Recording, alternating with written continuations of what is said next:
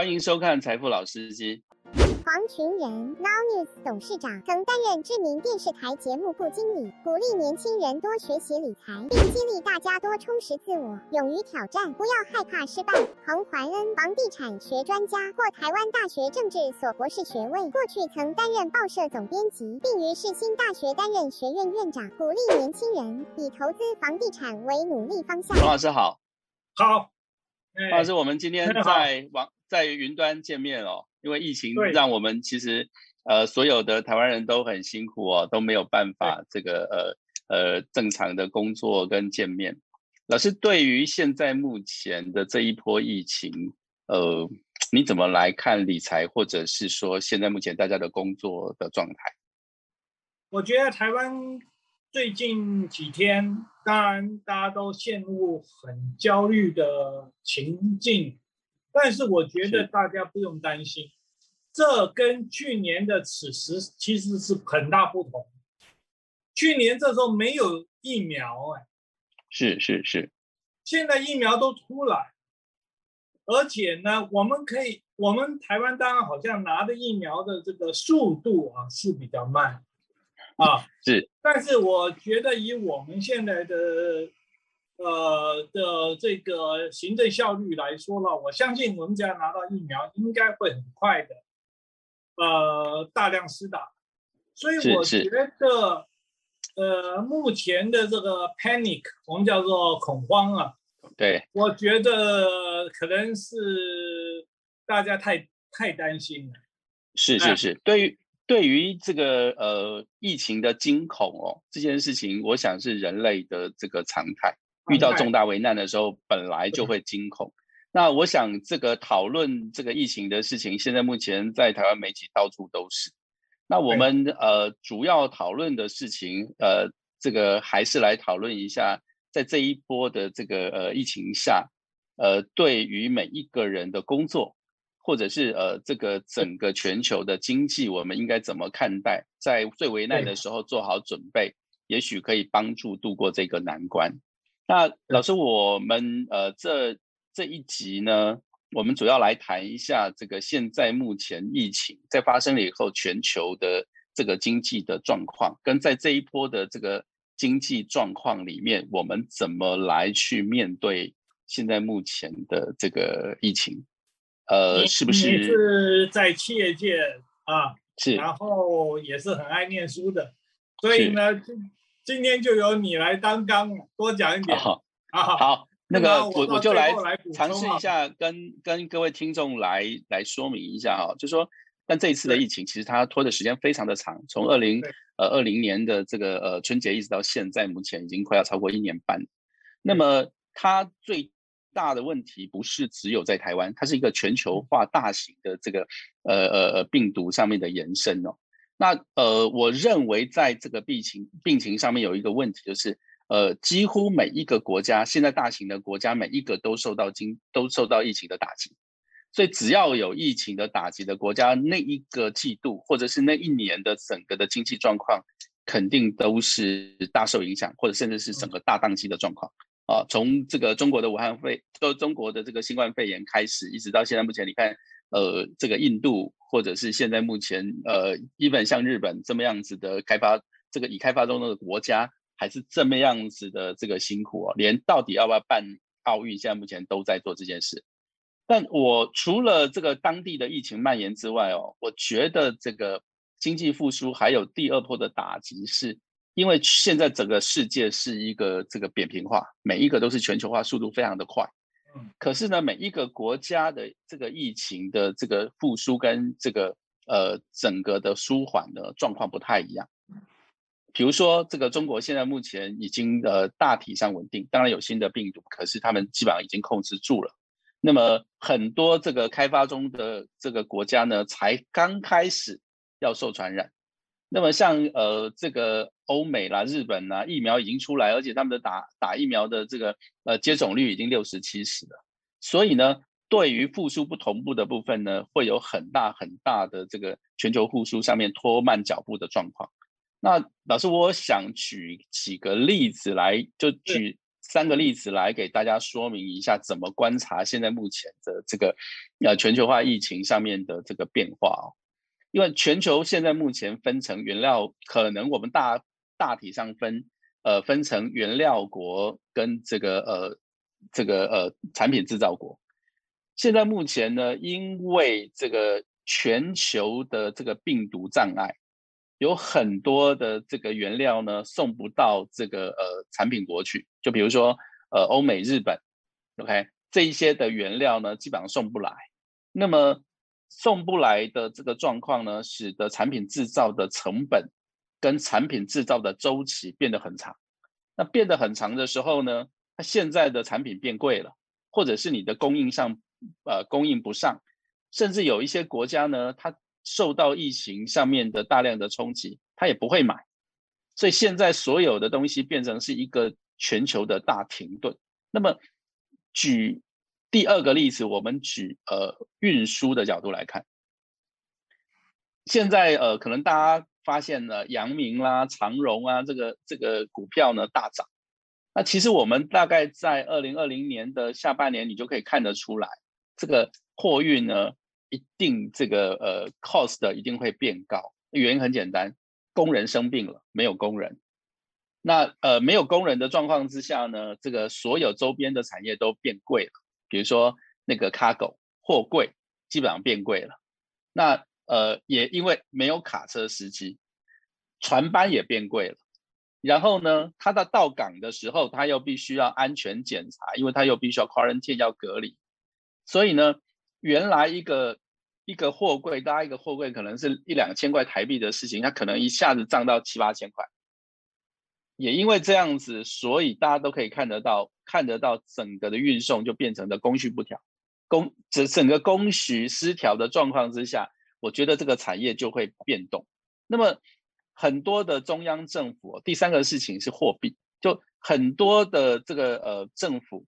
在现在正现在没有这个呃工作，失业率变高，然后又必须要让人民有这个呃生活的这个呃基本资源的状况之下，呃大量的印股票，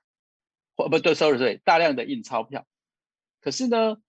钞票呢却是用美元去做这个呃这个计价的标准。那只要这个全球的货币联动的状况之下，现在目前是货币宽松的。所以大家也都拼命运没有关系。那借钱的事情也是借美美元的债务。那么像南美洲的这个国家啦，或者是这个呃比较是还在开发中的国家，只要等美金，它现在目前觉得，因为你不可能一直宽松，宽松下去它会变成通货膨胀，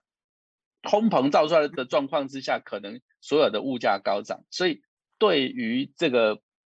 呃这个呃。美联储来说，它一定会回头上面做相当的控制，直到它一升息，可能就会出现当时候的这个呃东南亚或者是韩国这种所谓的货币突然崩盘的状况。那么这样子的状况，其实呃我们就会发现，其实是一个很危险的状况，因为大家大量的印钱，所以热钱在市场上面，大家可以看得到，股票也大大涨，房地产也大涨。可是呢，其实经济是不涨的，对。那在这样的状况之下呢，我们就非常非常担心，现在目前呃全球复苏的状况之下，呃，我我们的整个理财的状况会不会因为这样子而有一些致命性的打击？所以这个是我对于现在目前呃疫情造成的全球化在经济上面的重大影响。所以这也是我们必须要跟投资者或者是这些工作者上面要讨论的。当然，这里面也有机会，好，那么机会就是像我刚刚讲的，这个呃云端的产业这个涨疯了，那么货运股涨疯了，呃防疫的股涨疯了，那这件事情其实都可以在呃思考的过程里头了解说，哎，在理财上面，因为世界等到这个这一波疫情的结束，一定会有新的秩序跟有新的产业兴起。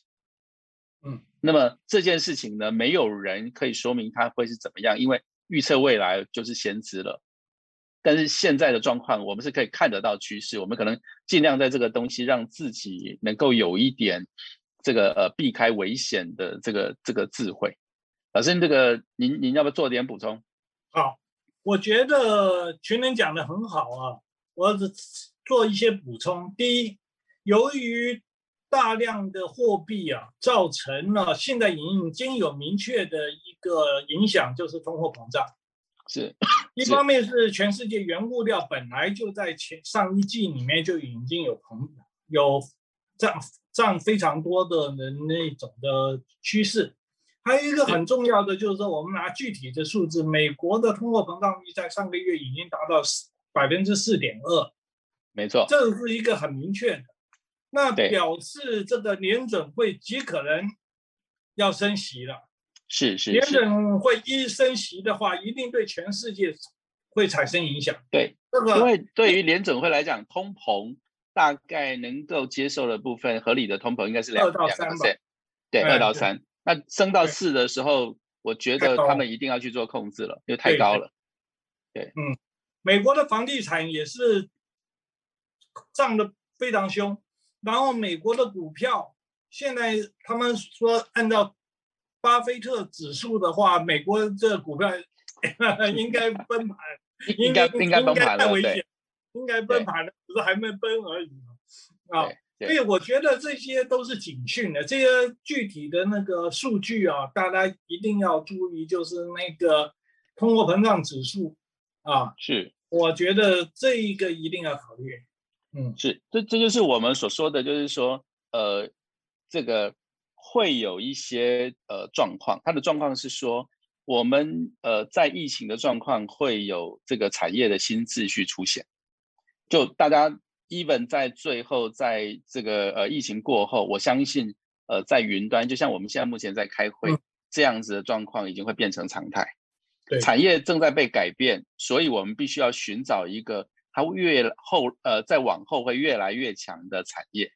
同时间呢，我们对于现在目前因为疫情看得出来，它可能会这个变成的夕阳产业，要非常要去避开。这是我们第一个建议。第二个事情就是。我们现在呢会发现，在这个经济跟投资的指标的这件事情互相乖离的状况，嗯，经济是不好的，但投资的状况呢却非常非常的热门。那这种经济跟投资的指标互相差异的状况之下，呃，在短期我们其实可以理解，因为大家担心通膨，担心呃所有手上的这个呃纸纸币呢。呃，是这个价值变差的状况之下，大家会去找一个不动产或者是呃动产比较稀有财的东西去做投资，这完全可以理解。但是呢，呃，因为全世界的财富正在移动中，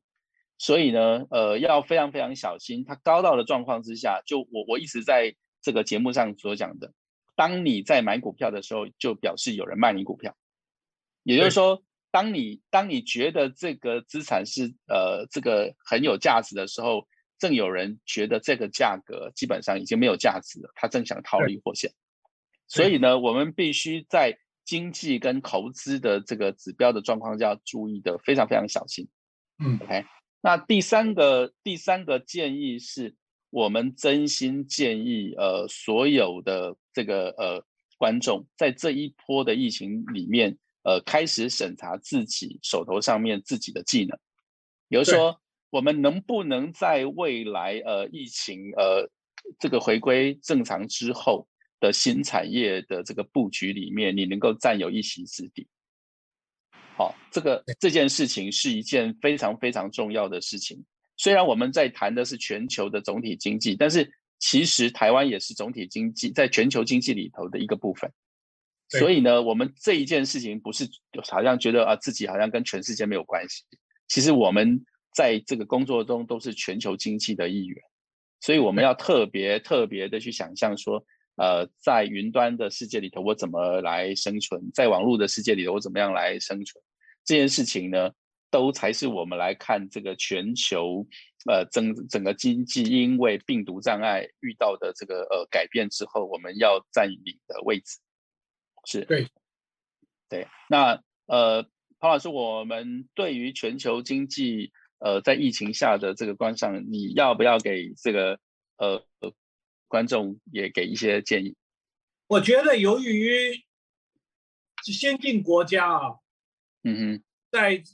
最近在施打疫苗的这个覆一方面来说是大幅领先，所以他们应该会很快的会复苏。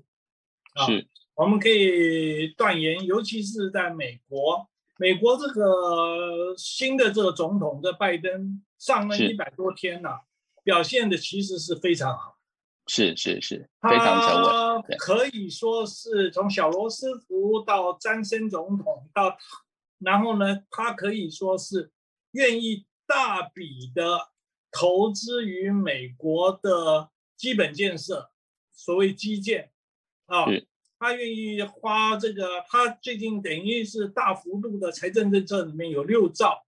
这个出来，虽然会导致通膨。但是对于全世界的经济来说，其实是好的，尤其台湾，因为台湾可以提供它的基建的非常多的，没错。啊的这个产品啊，是是，所以我我我觉得像我们台湾现在的这在这个全球的相互依存的这一个经济体系里面啊，呃，相关产业方面啊。呃，包括传统产业都有很有机会，所谓危机一转机了，大家只要咬紧牙关撑过这一段，啊，这一段我觉得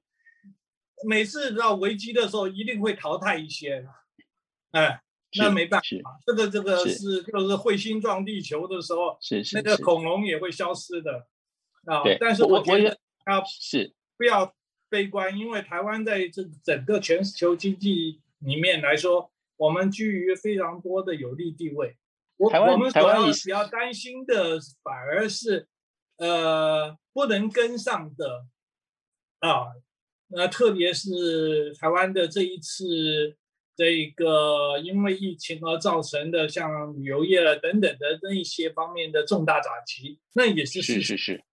不过这不是我们这一集要讨论的。是是是是。呃，对于对于台湾现在的企业如何求生，然后这个台湾在这个呃个人的状况之下如何因应跟改变，呃，我想我们在下一期非常有非就整集都会好好的来讨论跟这个呃给出这个中心的建议。所以彭老师，我们这个这一期就先在这里告个段落。然后我们下一期来好好讨论。好，那谢谢谢谢各位观众呃的观赏，我们这个欢迎欣赏下一期的这个财富老司机，谢谢大家。